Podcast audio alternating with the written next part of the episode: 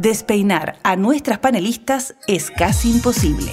Bienvenidos a Descabelladas, una conversación sin pelos en la lengua junto a Yasna Levin, Alejandra Matus y Mirna Schindler. Un programa presentado por Uchile TV y Radio Universidad de Chile. Muy buenas noches, bienvenidos, bienvenidas a este nuevo capítulo de Descabelladas con las chasconísimas, la Matea Mirna Schindler. ¿Qué tal? Venía peinadita. Me, me peinaron, me peinaron. Y la implacable Alejandra Matos. Y bien peinada. Bien peinada, sí. Sí, pues. Estamos Hoy día me peinaron Todos pasamos por peluquería bien. acá. ¿o no? Oye, fue, Sí. una, fue una semana bastante asiaga. eh, yo no lo pasé bien.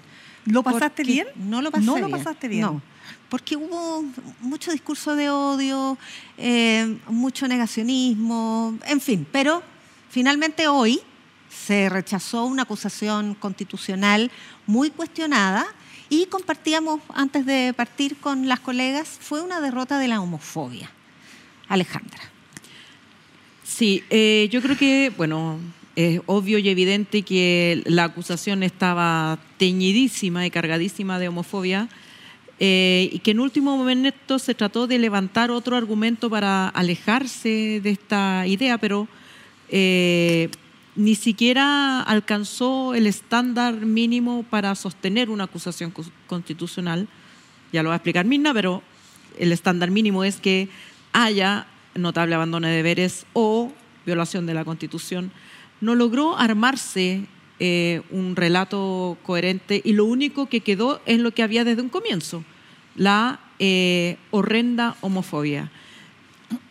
Yo creo que más allá de las implicancias que tiene, por supuesto, para, para una persona que ejerce un rol público, eh, eh, ser puesto en la palestra por su preferencia sexual, creo que también es un mensaje para miles y cientos de miles de niños, niñas, adolescentes, eh, personas adultas que se sienten siempre en el vértice de ser discriminados, de ser expulsados, de ser acallados por tener una preferencia sexual. Y yo creo que eh, es una gran alegría y un alivio para todos y todas que esta acusación se haya rechazado.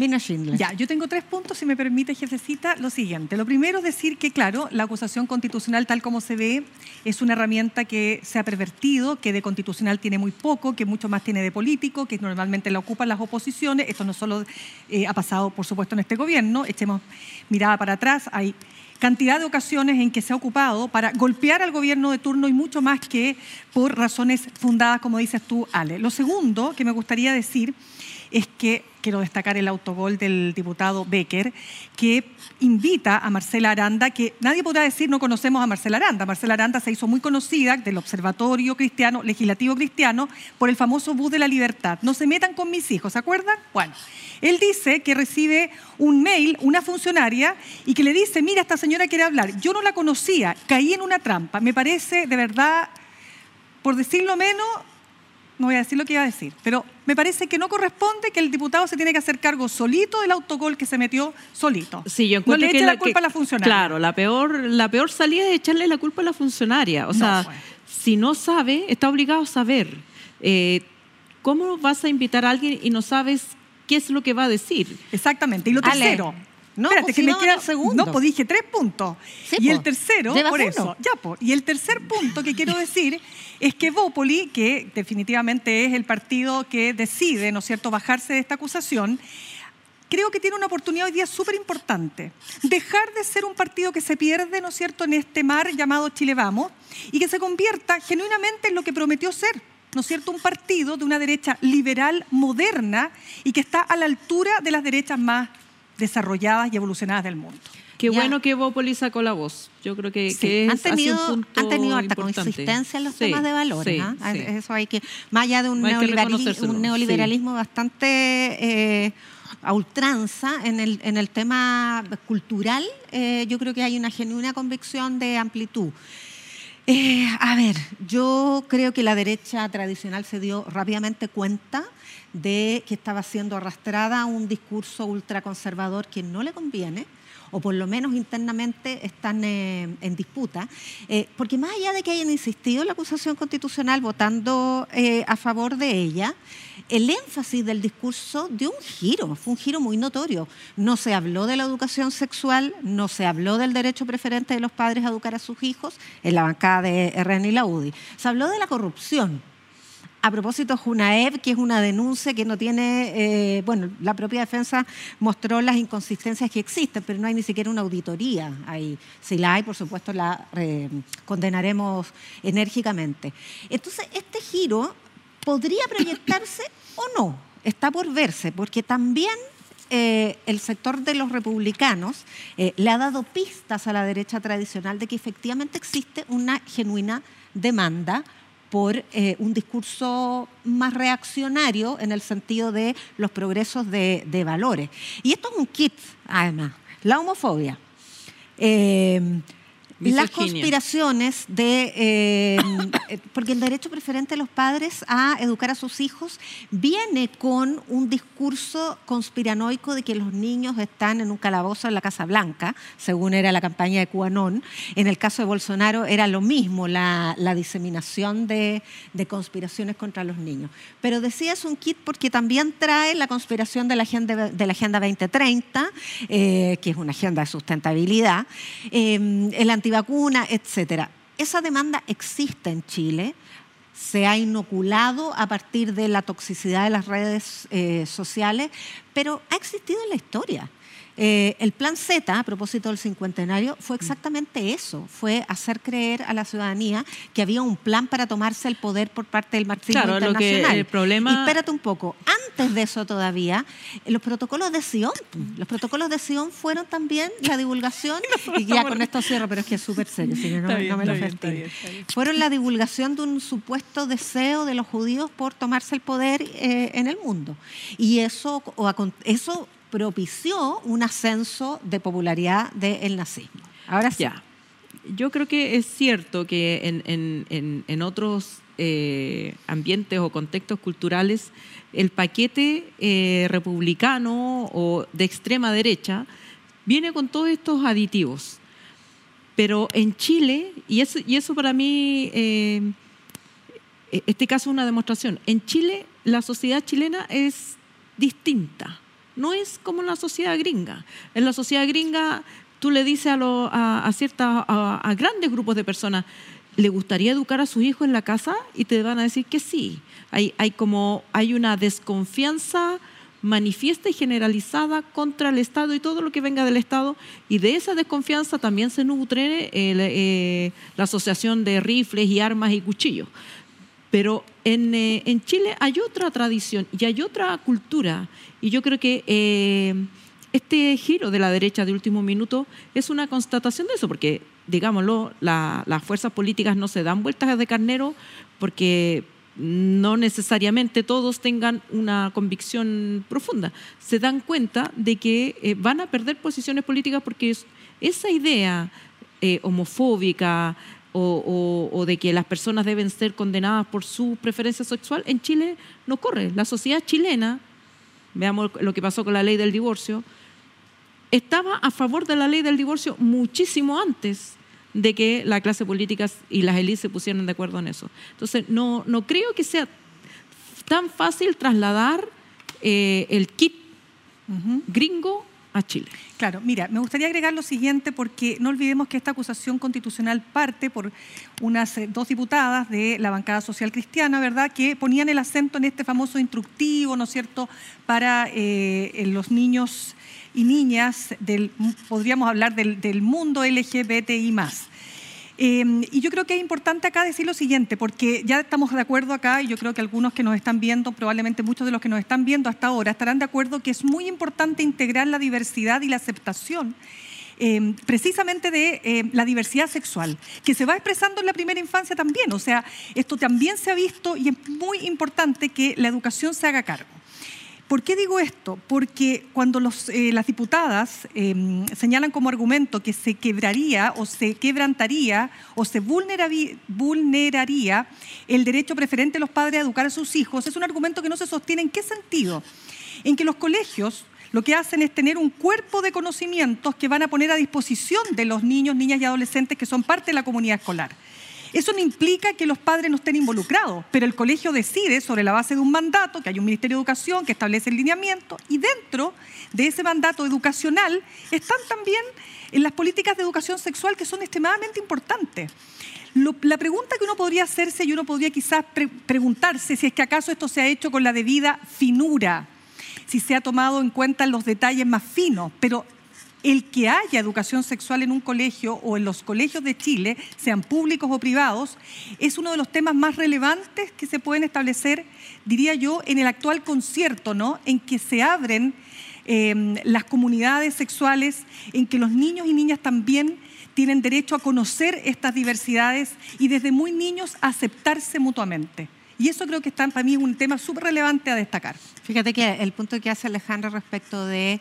Em, la capacidad de la ciudadanía chilena de respetar a las personas diferentes. Tiene una expresión esta semana con una de las participantes del reality, ¿cómo se llama? El, gran hermano. gran hermano. Trini sale del closet como transexual. Y eso es... Eh, porque los comentarios fueron súper positivos. Eh, la audiencia del programa... yo creo que la sociedad chilena en general de base es mucho más avanzada que sí. y los jóvenes. Y quiero, conservadoras. Y, quiero agregar no solamente los jóvenes, las generaciones.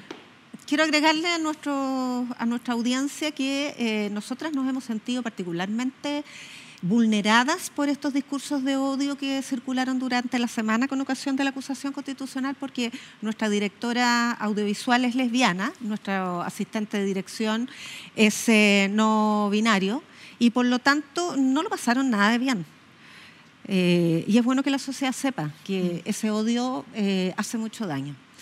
Bueno, también ha hecho daño otra expresión em, de, a ver, de sociedad negativa y ha sido el festival de denuncias que se ha producido con ocasión del escándalo de em, eh, NRD y un resquebrajamiento de las lealtades dentro de la coalición de gobierno por estos síntomas de corrupción en, Revolución Democrática, pero además una cantidad de investigaciones abiertas por la Fiscalía que yo sumé ya más de 10. El propio Contralor General de la República dijo que han recibido 170 denuncias. El punto es que estamos satanizando a la fundación y por lo tanto a la sociedad civil que colabora con el Estado. Eh, y eso puede ser complicado, Alejandra. Yo no creo que es complicado.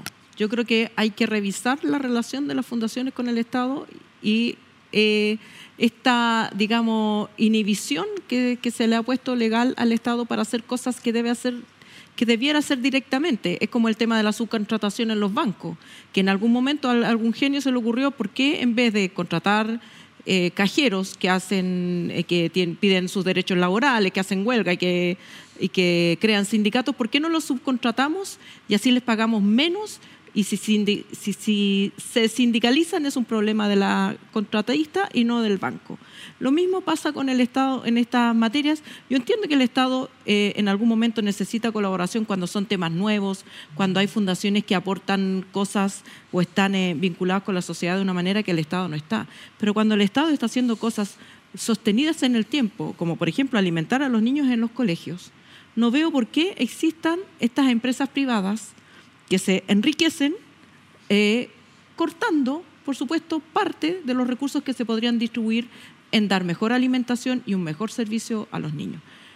Ese es un tema que yo creo que es necesario tratar y que es necesario tratar con altura de mira. ¿Significa eso que todas las fundaciones, que todas las empresas privadas son corruptas? No, no significa eso. Cada denuncia se analizará en, en su mérito, pero efectivamente hay, hay una hay eh, una multiplicación de hombres, esto que se llama el hombre del medio, en una cantidad de funciones del Estado que a mí me parece que, que no debiera ser.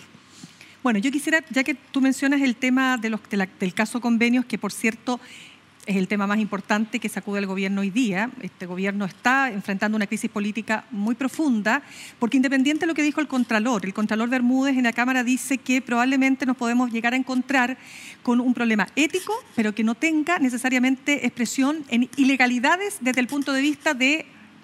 Que hay una norma que lo prohíbe. Que hay una norma que lo prohíbe. ¿Por qué? Porque puede haber falta de norma por un montón de razones. Y, y podemos llegar a eso. Y él hablaba específicamente de democracia viva. Pero sabemos, y lo hablamos en el programa, hace dos programas, que muchas veces los casos, como el caso Cabal, lo que, más, lo que más afectó al gobierno de la presidenta Bachelet no tenía que ver con lo legal estrictamente, de hecho el caso quedó absuelto Fueron en, la, absueltos, por lo menos en la claro. lista estafa, sino por la implicancia ética que eh, tenía el caso. Y volviendo al tema de lo que pasó esta semana, a mí me parece que la entrevista que dio en el mostrador el eh, Panzer llamado, ¿no? El senador José Miguel Insulza, cuando dice es hora de que la directiva de Revolución Democrática reconozca si hubo concierto en esto o no, me parece que es uno de los temas más relevantes, porque de alguna manera está señalando, y no de alguna manera, la bajada de su presidenta de partido, la senadora Paulina Bodanovich, que yo además entrevisté hace ayer, sin ir más lejos, dice, escuchen bien, no sabemos cuáles son las verdaderas motivaciones de esta estructura que al parecer se habría montado. Y es a partir de las deducciones de las cosas que hemos ido escuchando que estos casos no son aislados y vamos viendo que era un patrón en distintas regiones.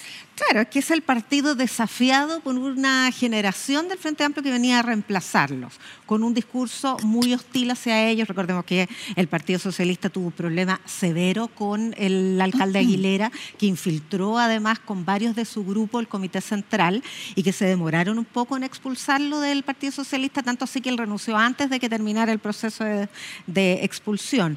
Pero efectivamente esa crítica eh, le hace un daño mayor a la unidad de las coaliciones de gobierno. Es verdad que son dos que tienen proyectos políticos distintos, pero, pero, es, pero es bien profundo eh, la impugnación. O sea, están hablando prácticamente de una asociación ilícita.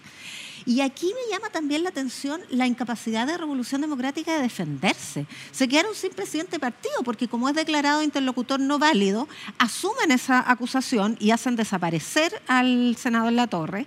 Eh, bueno, la secretaria general está con licencia médica porque re recuerden que sufrió un intento de secuestro, pero no tiene ninguna vocería. ¿Dónde están los parlamentarios? ¿Dónde están Está los muy dirigentes de esos partidos? Se defienden de, lo, de las declaraciones que tú recuerdas del senador Insulza con un comunicado de prensa.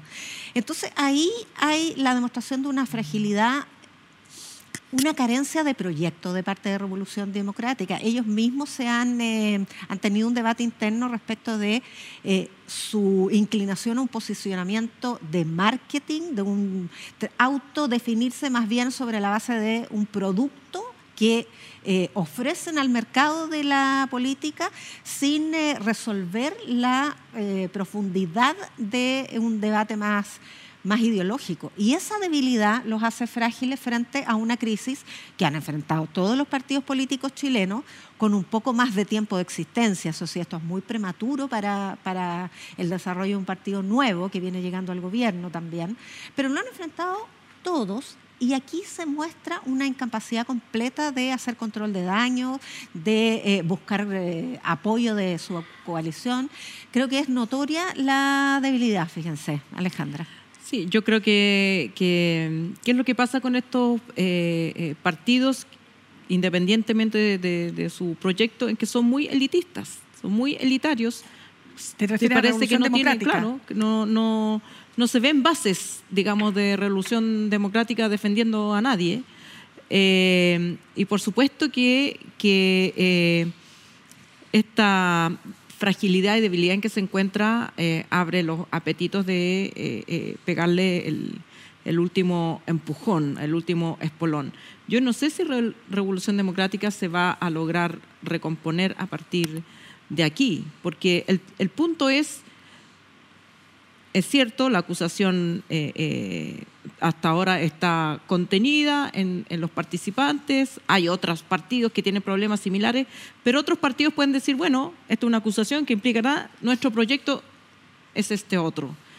Revolución Democrática no ha sido capaz de decir, bueno, pero nuestro proyecto sigue vigente. ¿Cuál proyecto? Y yo creo que ese, ese es un punto que no se le puede achacar, por supuesto, que lo, el, al adversario político que está eh, pasando cuenta, sino que a la propia revolución democrática. Claro, hay que agregar también que cuando el socialismo democrático entra al gobierno, en realidad entra en la segunda vuelta, acuérdense que había apoyado la, la candidatura Yasna Proboste, Lo que dice eh, Paulina Bodanovich, eh, lo que me comentaba y decía, nos, entramos y hubo mucha desconfianza.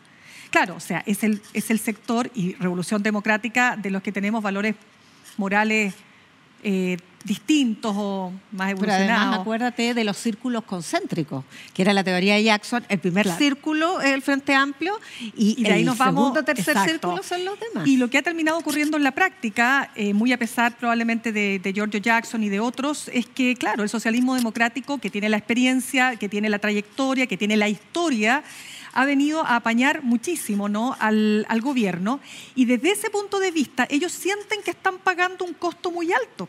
Si esta, este tema, que está hasta el minuto fundamentalmente radicado en Revolución Democrática, han aparecido otros casos, pero son todavía menores, les salpica. Entonces, desde ahí uno podría entender por qué eh, los senadores, particularmente partiendo por eh, el senador Fidel Espinosa, han sido tan brutales, ¿no? O tan tan lapidarios en, el discurso y en la crítica, al punto que uno diría, qué tremendo es el fuego amigo.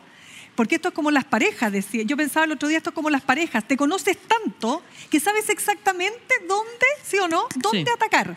Y esto es lo que estamos viendo. Entonces, lo que decía la, la, senadora, esto no es un regimiento, yo, aquí hay libertad de expresión y cómo no vamos a levantar la voz después de todo lo que está pasando. Después, incluso decía ella, de una reunión en la que está Juan Ignacio Latorre, el senador, y nunca nos dijo que tenía información relevante respecto de lo que estaba pasando con Democracia Viva. Entonces, ¿qué dice ella? Aquí se rompieron las confianzas. Tiene sentido, creo yo. Bueno, otra vista de este tema. ¿No? Eh, sí, sí, sí. No, es que la, mira así como. es que no, sé, no sé si en una reunión entre el PS y Revolución que el PS hubiera compartido sus informaciones importantes. Buen punto. No creo. ya, tengo que cerrar con una última idea que me parece importante de plantear y es en la siguiente. La Fiscalía ha sido sumamente proactiva en este escándalo, abriendo una cantidad de investigaciones, ya desde luego no solo a la Seremía y no solo al Ministerio de Vivienda, sino que gobernaciones sobre todo, donde hay esta, esta laxitud en los convenios con fundaciones sin fines eh, de lucro. Y me da la impresión de que, uno, en buena hora, que hagan su pega, pero también ahí hay una, reminiscencia del pasado que los dejó prisioneros de su muy mal comportamiento frente a el escándalo por el financiamiento ilegal de la política. Así que también algo de eso hay una necesidad de lavar imagen. Pero que también, eh, o sea, recordemos que abrieron muchas investigaciones y después no quedó después nada. Se cerraron. Entonces, bueno, en ese sentido lo que dijo el, Contralor es clave. no se puede violar una norma que no existe. y aquí hay ausencia total de normas. Eh, Mirna Schindler, tú nos ibas a presentar una artista visual que es nuestro esfuerzo por ir promoviendo mujeres artistas visuales. Sí, acuérdense que habíamos dicho ya, ya, tuvimos una primera eh, aproximación al tema la semana pasada y ahora, porque ustedes si tienen alguna artista da, lo mismo si es visual, de la manera que sea, pero ustedes quieren promover una artista mujer, hagan llegar su nombre. Y esta vez nosotros queremos contarles acerca de Bárbara Ardiles. Yo, detrás mío, ustedes pueden, ahí está. Ah, bueno, Bárbara Ardiles es una artista visual que estudió en la Universidad de Chile. En, estudió artes plásticas, ¿no es cierto? Y ella eh, lo que hace es reciclar objetos y los resignifica. ¿Ya? Y ahí, ¿ah? Es súper bonito, fíjate, y tiene muchas... Eh... Objetos con una historia previa. Exacto. Chicas, vénganse aquí, a mi lado. Vamos. A mi lado para abrazarme, quererme mucho, hacerme mucho cariño. Oiga, se, le movió, se, le movió, el collar. Espérese un ratito. ¿eh? Vamos a arreglar me lo prestó, Me lo prestó la misma. Oye, lo hace mi hermana. No tenía, no mi tenía. Hermana ¿En serio? Mi hermana no tenía. Lo hacía. Porque esto, y con Arito. Con Arito y todo. Yo llegué y dije, amiga, te tienes que ver re ella, estupenda. Ella también presta ropa. Y volvemos con este trío de descabelladas. Lo recordábamos el programa anterior. ¿ah? Este es el único programa político que hacen solo mujeres. Y mujerazas, ¿no? ¿O mujercita? No, ya. Créeme que no. Oye, em, fue difícil la semana también porque se ha producido, en mi opinión, ¿ah? una suerte de hostigamiento a las agrupaciones de víctimas de derechos humanos y no solamente por parte de sus detractores que eh, en un acto de retroceso bien brutal comienzan a justificar el golpe de Estado, sino que también por figuras que eh, se, se apreciaban como democráticas. Yo creo que se está viviendo un escenario muy doloroso para la comunidad de derechos humanos conforme se va acercando eh, la fecha del cincuentenario. Alejandra. ¿Qué figura eh, que se aprecian democráticas están? ¿En lo qué que pasa es que, pensando? lo que- es que es, un, es, es una práctica muy habitual de los medios de comunicación más oficiales que comulgan con ideas conservadoras. Y es tomar rostros como Christian Barker, Weisblut, Mico, Sergio Mico, el ex eh, Brodsky, que eh, en algún momento de su historia se posicionaban en, los, eh, en, el alineamiento de centro-izquierda, eh, y de pronto han cambiado de opinión, cuestión que es completamente legítima, pero aparecen por eh, el mundo más conservador de derecha para oficiar como sus voceros. Lo hicieron en la Convención Constitucional para el plebiscito. Recordemos que la derecha prácticamente se escondió y utilizaron la figura de Barker y y, y otras personalidades de ese mundo. eh, progresista aparentemente, pero que han cambiado su opinión y ya no son de centro izquierda y sin embargo siguen eh, siendo mostrados por los medios como figuras de centro izquierda que hostigan a la comunidad de derechos humanos eh, acusándolas de eh, cancelación, de querer imponer una verdad oficial, de eh, pretender eh, clausurar el debate, una serie de exigencias que se le pueden hacer a un sector político, si es que se le pueden hacer a alguien en un contexto de eh, crímenes de lesa humanidad, pero no a las víctimas. Eso es lo que me llama la atención. Sí, bueno, lo, conversábamos en el, programa pasado también, que, digamos, creo que eh, el debate no, no debe considerar eh, como, como intolerante la manifestación de, de dolor por las violaciones a los derechos humanos sufridas, pero eh, a mí me parece que, que hay un vacío que a mí, a, a mí no me sorprende tanto que la pauta sea, no sé, sacar a pasear a Ascanio Cabal o a, a Barken, eh, digamos, para que digan que eh, las agrupaciones son eh, intolerantes. No, no me sorprende esa pauta. Digamos, es la pauta que yo esperaría que, que haga, por ejemplo, un medio como el Mercurio. Recordar el Mercurio también sacaba gente a pasear para defender a Colonia Dignidad, para atacar la ley de amnistía. O sea, como el Mercurio siendo el Mercurio. Sí, por eso te digo, es una práctica. Pero a mí lo que me figuras. sorprende en este contexto es el silencio ¿De? de, personas que debieran hablar, Mm. de personas que, que estando en, eh, en posición de valoración social, política. quién, eh, Ale? Ricardo Lagos, por ejemplo. Uy, tienes razón.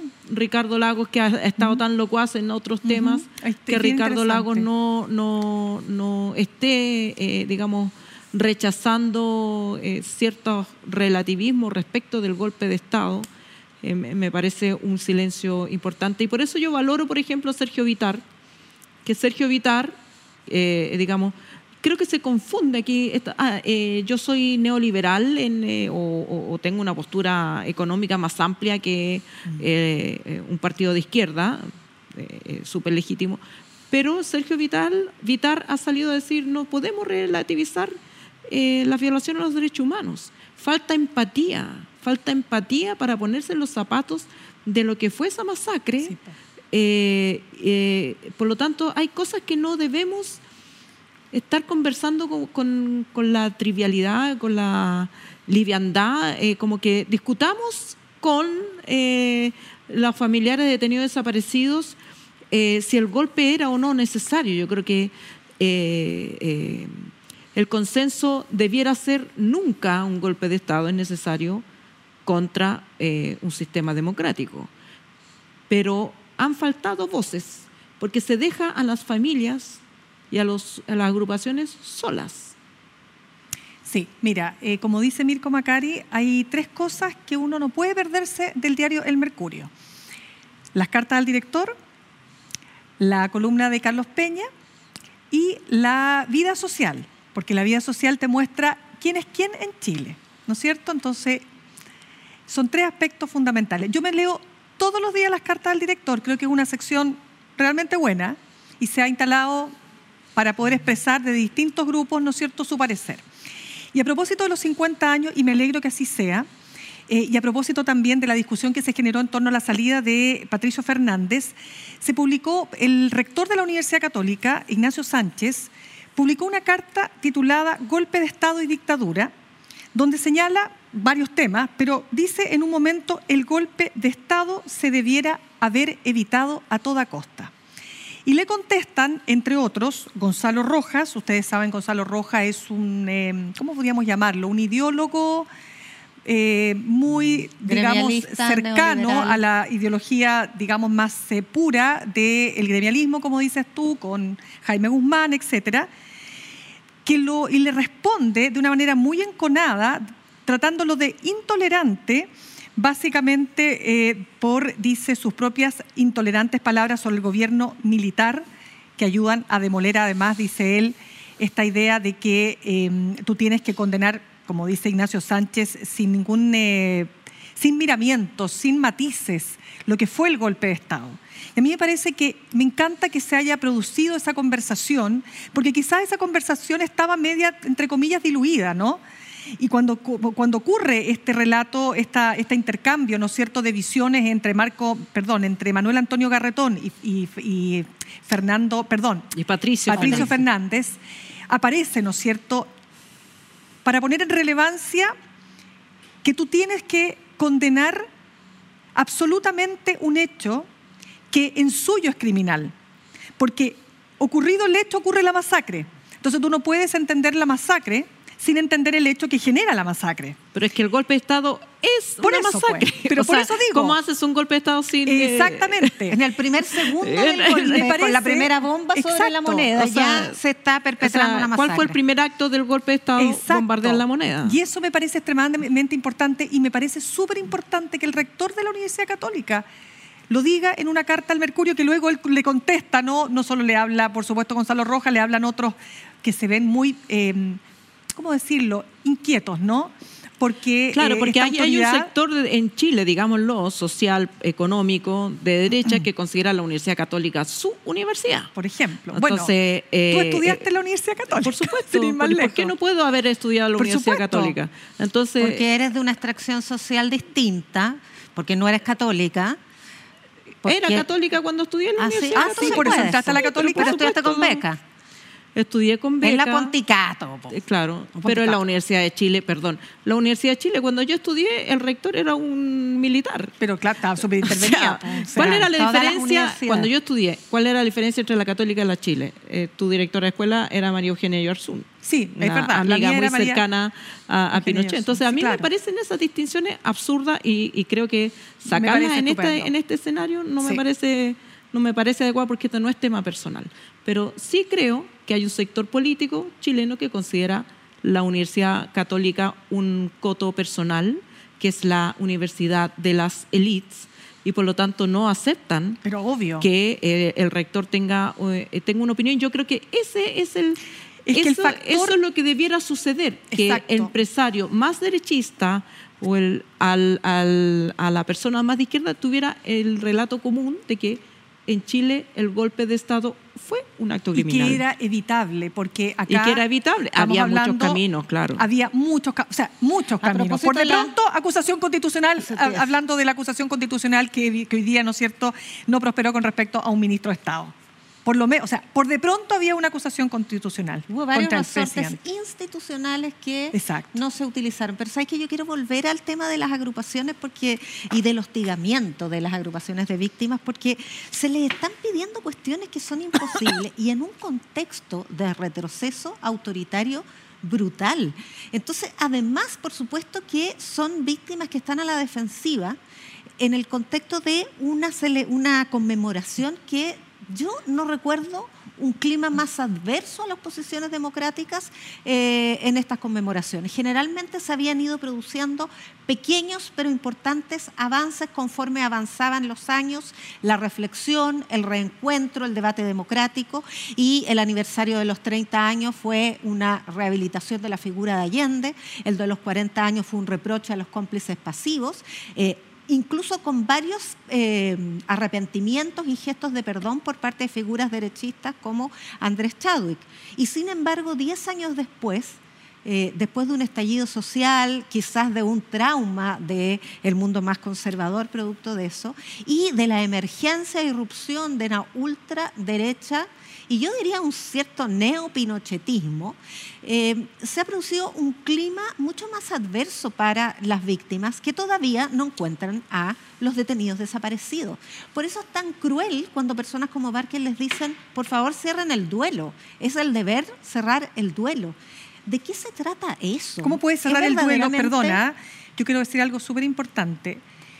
Primero, ¿cómo puede cerrar el duelo si no, si no hay justicia? O sea, yo estuve, y, lo digo por favor con el respeto más grande que me merece Christian Barken y la pérdida de su hijo. Christian Barken perdió un hijo de manera terrible. Yo estuve en ese funeral. Fue terrible. Yo creo que nunca he llorado más en mi vida que en ese funeral del hijo chiquitito de tres años de eh, Christian Barken. Él pudo cerrar el duelo, probablemente no se cierra nunca el duelo de un hijo. Pero ¿cómo puedes cerrar el duelo cuando esa persona no tienes idea dónde está? No tienes cómo enterrarla, no tienes cómo hacer un funeral, cómo, tienes, cómo lo haces, cómo cierras ese duelo, no lo puedes cerrar, es imposible. Y es un dolor que te va a acompañar la vida entera. Puede haber algo más terrible, no solo que perder un hijo, sino que no saber dónde está ese hijo. ¿Puede haber un dolor más terrible que ese? ¿Y se puede cerrar un duelo en esas circunstancias? Yo creo que no se puede cerrar el duelo, pero yo creo que también es importante eh, eh, poner el ojo en la importante acción del Estado. Eh, eh, el Estado como eh, un representante de toda la sociedad chilena que puede hacer memoria, que puede hacer reparación, que puede hacer justicia.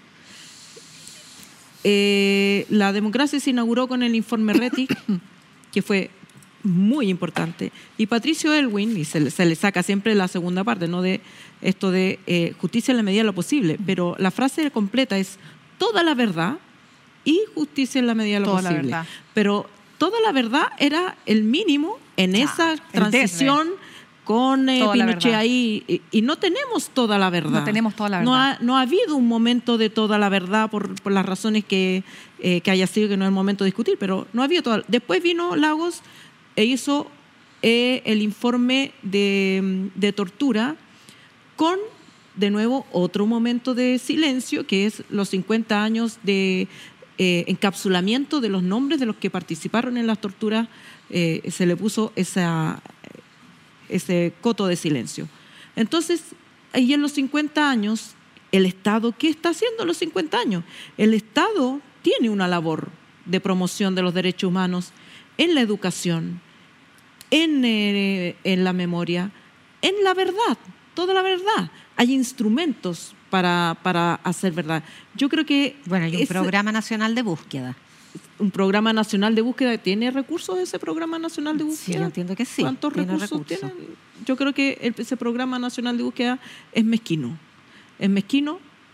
Televisión Nacional de Chile, con eh, ese, un canal público, eh, se han hecho cuántos documentales, cuántas cosas de memoria que no estamos viendo. Entonces, cuando se piensa que la, sociedad chilena ha, ha perdido contacto con el dolor, bueno, el Estado también tiene un rol que jugar ahí. Bueno, ese es uno de los elementos de trasfondo respecto de la salida de Patricio Fernández, porque se habla mucho de su supuesta cancelación, porque se le atribuyen dichos que no, que no hizo, en fin, pero lo de fondo es que había un cuestionamiento al diseño de la conmemoración. Incluso muchos reclamos hablaban de una suerte de Lola Palusa, o sea, una megaproducción cultural artística más que un relato respecto de lo que significan 50 años después del golpe. Fíjate que Manuel Guerrero, hijo de una de las víctimas del caso de Degollados y nuevo director de contenidos de eh, la Presidencia de la República, con ocasión de su libro Sociología de una, de una masacre, dijo que en Chile desde luego hubo una masacre, como en Alemania nazi, pero no hubo un juicio de Nuremberg. No. y entonces esa deuda eh, debemos como chilenos y chilenas aquilatar lo que significa la inexistencia de justicia a 50 años. Y la justicia en cuentagotas que se ha producido ha sido tan lenta que muchas de las familias ya están muertas y no lograron ver eh, las resoluciones judiciales que castigan a los victimarios de, su, de sus deudos. Eh, hay muchos, hay, yo sé, porque yo reporteaba el tema, hay por lo menos 40 sitios identificados por jueces, donde puede haber osamentas. donde se podría, eh, digamos, con un esfuerzo del Estado, eh, hacer lo que hay que hacer para descartar que haya o que no haya, que estén o no estén. ¿Y el servicio médico legal es de una precariedad insoportable. Cientos de cajas de restos humanos que no se han periciado, donde podrían encontrarse restos de detenidos desaparecidos. Entonces, ¿los estamos buscando? Esa es la pregunta. ¿Los estamos buscando? Bueno, el programa partió recién, dámosle un tiempo para, para ver. Pero el Programa Nacional de Búsqueda comenzó con Michelle Bachelet. No, pero este es un nuevo programa, una mesa con mm. concertación de los distintos actores. Bueno, pero más allá de eso, además tengo la impresión de que se ha producido, a ver, Hannah Arendt hablaba de em, la banalidad del mal. Mm. Y se refería a ese concepto respecto a los burócratas del holocausto nazi que hacían una suerte de checklist sobre la eficiencia del exterminio. Eh, pero la banalidad del mal también se expresa en la trivialización de ciertos conceptos. Fíjate que a mí me pareció tremendo escuchar a un diputado de la UDI, em, Guillermo Ramírez, decir en un, foro el domingo pasado en Mesa Central, eh, está bien el nunca más, está bien nunca más eh, violaciones de derechos humanos, pero nunca más violencia política y nunca más eh, expropiaciones. O sea, por favor, ¿de qué estamos hablando? ¿Cómo alguien se puede permitir equiparar expropiaciones que por lo demás se realizan y se siguen realizando, pero que fueron controvertidas durante la Unidad Popular con violaciones o delitos de lesa humanidad. O sea, ¿qué es eso? ¿En qué, ¿A qué nivel hemos llegado? Y aquello que hasta un tiempo atrás era una marginalidad de excéntricos pinochetistas, un reducto que no se atrevía mucho a asomar la cabeza, hoy día irrumpe eh, desde la institucionalidad y aparecen como actores válidos y dicen estas brutalidades por televisión y nuestros colegas no dicen nada. Eso también es bien doloroso. Cuando tú hablas de televisión nacional y el rol bastante eh, negligente, diría yo, que han jugado en esta etapa, porque efectivamente en años anteriores, es que no hacer un testimonio, algo han hecho, algo han hecho, pero muy, muy tibiamente. tibio, eh, Pero es negligencia, porque es el cincuentenario, tiene una, tiene una significación especial. Se hizo para los 30 años, se hizo para los 40 años y hoy día no, todavía no, se ve una campaña comunicacional de sensibilización respecto del, trauma que vivió bueno, Chile. Yo creo que tú que eres judía, eh, Yasna, eh, entenderás mucho mejor que cualquiera de nosotros ¿no? la importancia de tener la memoria activa. O sea, cuando, cuando, se, cuando tú no solo haces películas, documentales, me imagino que también el pueblo judío, en Israel, en fin, hay toda una transmisión de generación en generación, ¿verdad? Para no olvidar esa, ese, ese, horrendo hecho, que probablemente es de los más terribles de la historia, como fue el holocausto, es parte también, para no quedarse pegado en el pasado, pero para que aquellos hechos no se repitan. Y solo te lo planteo porque conversando con Ricardo Brodsky, que fue director del Museo de la Memoria el otro día, y a propósito de lo que había pasado con Patricio Fernández, él decía que él sentía que lo, que lo que había pasado también aquí es que se había puesto mucho la mirada en el futuro y faltó mirar al pasado y mirar al pasado desde la mirada de los de las víctimas, pues, de las víctimas, de los deudos y de aquellos que no han podido cerrar este duelo. Entonces pareciera ser que ahí también hay una coincidencia.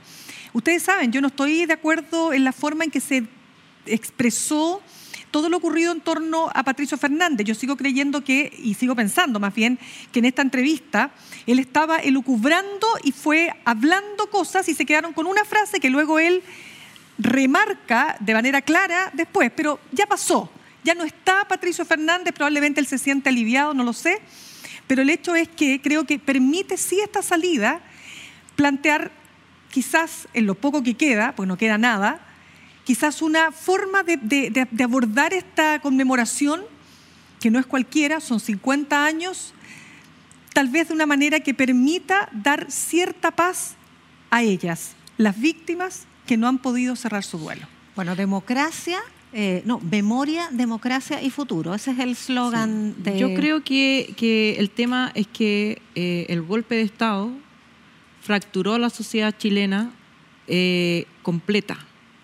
No, no, creo que si, si seguimos mirando este tema como un tema de las víctimas y los demás, como si los demás no hubiéramos vivido el golpe de Estado, como si no hubiera habido personas que las despidieron por ser dirigentes sindicales, como si hubiera habido generaciones de generaciones que no se atrevían a hablar nada, no se habla de política, no se habla de religión. No, para nada. No diga eso, mijita, porque todo era peligroso.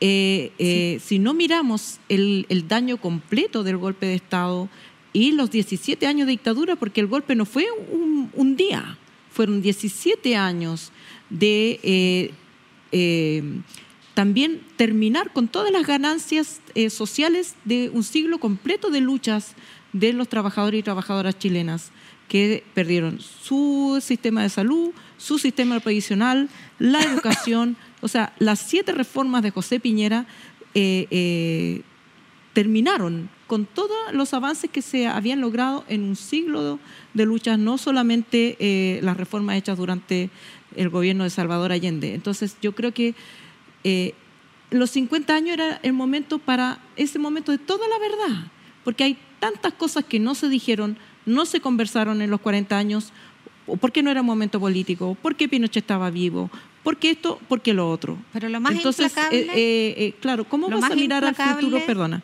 ¿cómo vas a mirar al futuro si no has mirado todo lo que pasó, todo? Lo más implacable, quería decir, perdona la interrupción, es el tiempo. Y no tenemos más. Anda, Y es ya, muy difícil se acabó. esta conversación. Nos tenemos que ir a sentar a tu lado. a mi lado, Ya. a mi otro lado. Ya. Gracias. Perfecto. Primero vamos a conocer la, eh, las respuestas de nuestra audiencia a la opción interactiva de la semana pasada, que no me acuerdo cuál fue, por favor, sóplame. ¿Quién le tiene más pica a Ah, Giorgio Jackson? chuta, A ya, ver, veamos cuáles vamos. fueron las respuestas. Fidel, Nunca más Este contingente, sí que nunca más pica. contingente. Este sí que le tiene pica. Uh. Porque él tiene pelo de ese. ¿Ah? ¿por qué le tiene tanta pica? ¿Por Hay qué? distintas teorías. Hay varias El otro día Una de un camarín, de que jugaban pichanga, Sí, que él no sí. había querido Fue- pagar la, la cifra. Fue el cierre del Senado, lo que más los picó. Y por supuesto la superioridad moral. Ya, ¿quién más? ¿Quién más? Renato Garín, es que ese persona. Renato Garín. Ya, ¿qué pasó con Renato No sé, Garín? ¿por Yo creo que? Renato Garín quería ser y no lo aceptaron. Es como el niño picado era- que no ser invitaron a la fiesta de cumpleaños. ¿Quería Él ser fue eh, ministro? No, él yo fue creo que quería diputado ser, de eh, Revolución Democrática. Sí, pues. pues. Entró al Congreso así. Ya. Y no le dieron el espacio que él en su, Que el que, en su considera- autoestima que particular considera, claro, considera eh, considera que le debían. Sí, no hay nada más peor que, que la persona que no que, que la que le pasa no está a la altura de su ego. Sí. El siguiente es Alberto Mayol. Vamos a inhabilitar a Alejandra porque trabaja con Sí, él. en estoy inhabilitada. Está inhabilitada. Yo- Conflicto de interés. Ya. ¿Por qué le tiene pica a Alberto Mayol? Bueno, acuérdense que él quería un cupo diputado Ah, por Revolución. Democrática Ahí y está. lo desplazaron y pusieron a eh, Natalia Castillo, Natalia ¿te Castillo. Claro, claro, claro. Y eh, después se, se levantó como candidato presidencial en contra de, pues, en la primaria, perdón, como Esta, precandidato yo no, la, yo no entiendo de esta de Gonzalo Müller. No, Gonzalo no, Müller. No. ¿Quién le tiene más pica? Uno de los... Bueno, pero él es un analista académico que eh, analiza la, la política y claro, no, no, Puede no es haber muy sido muy creativo. enfático. Sí. No sé, no, no, no, no, No lo entiendo tampoco. mucho, pero bueno. Pero nuestra- nuestra nuestro- audiencia lo nuestra puso audiencia ahí. lo puso Sí. ahí. Eso. Algo le sabrán porque nosotras no sabemos, no lo sabemos todo. Ya fue. ¿Y? Han compartido debates y, y- y parece que no se ha sentido muy, muy No. ¿ah? Oye, eh, ¿y la opción interactiva que viene? ¿Cuál sería? A ver. Ah, le están soplando por lo Me que están veo. soplando porque a mí se me olvida todo si no lo anoto. Sí. Ah, ajá. Sí, y Sí, no ¿qué sanción debiera darle Renovación Ah, Nacional pero a, a- Contemos a la diputada para los que no saben, no sé si algunas personas que nos están viendo hasta ahora no saben lo que dijo la diputada Cordero. Claro. ¿Qué Es que dijo? Yo no sé, esas yo creo que yo creo que no vale la, No pena, vale la pena. repetir, pero dijo unas Barbaridades. barbaridades de tremendas barbaridades. que sintetizan y concretizan la homofobia en, Sí, este- pero en una, la una mujer de una Sí. maldad que, que llama la atención. Y lo que más llama la atención es eh, la, la falta de crítica de su propio, propio partido. A mí eso, partido me, a mí eso me, a mí eso me pasa. Oye, hay gente que tiene mala vejez, fíjate, y mala vejez no porque tú, todos vamos a envejecer, estamos envejeciendo, yo estoy envejeciendo, en fin, pero es como que hay Tú gente no que se pone... jamás. Hay Nosotras gente menos. que Mira, se No, pone- yo- mira a mí me encanta decir que soy ni vieja. una arruga, ni una arruga. Oye, hay gente que se pone mala con los años, ¿o no? Muchas. Mala. No, lo que pasa es que yo creo que pierdes la vergüenza, pero yo no creo que te que Y cambies. además ¿no? le gusta yo creo Que no. yo creo que que no, el ¿ah? foco Yo creo que ella era mala hace rato, sí. Bueno, Bueno, Total que estas declaraciones que fueron de verdad, o sea, ya asumemos lo que había dicho en marzo contra la senadora Fabiola Campillay, que no estaba completamente ciega y ahora agregó lo menos que dijo que era un gordito enfermo, pasando por nauseabundo, eh, todo lo que tenía que ver con Asqueroso. pervertido, Pervertido. bueno, Qué palabra etcétera. más anticuada, además, pervertido. Mm, como, es como degenerado. ¿Qué son esas palabras que usaban la- las abuelas? Sí. Ya. Eh, ¿Estamos, no, querida? ¿O todavía no? A yo ver, creo que sí, po. Lean lo que les vamos a mostrar en pantalla. Ah, mira, qué interesante. Ah, sí, po. Exacto. Acuérdense que si ustedes tienen alguna artista mujer que quiera traer su arte acá, nosotros estamos totalmente disponibles para mostrar y para poder difundir lo que están haciendo, ¿no es cierto, querida? Y también. ¿Jefa? Iba a Y decir, a- músicas. amiga, pero es que es mi jefa, así que... Ayúdennos con la música también. antes que nada. Compositoras, cantantes, mujeres. Eso, ¿Cómo? Eso, ah, cantantes, sí. Sí. que nos propongan eh, canciones para nuestro Canciones. internet. Y se fue, po, Vamos, y se fue. todo. Ya, Hasta ¿qué aquí más, llegamos. Si nos hablamos por todo. ahora, por ahora. Muchas gracias por acompañarnos en este capítulo. Que tengan buenas noches. Hasta el próximo mes. Despeinar a nuestras panelistas es casi imposible. Descabelladas. Una conversación sin pelos en la lengua junto a Yasna Levin, Alejandra Matus y Mirna Schindler. Un programa presentado por Uchile TV y Radio Universidad de Chile.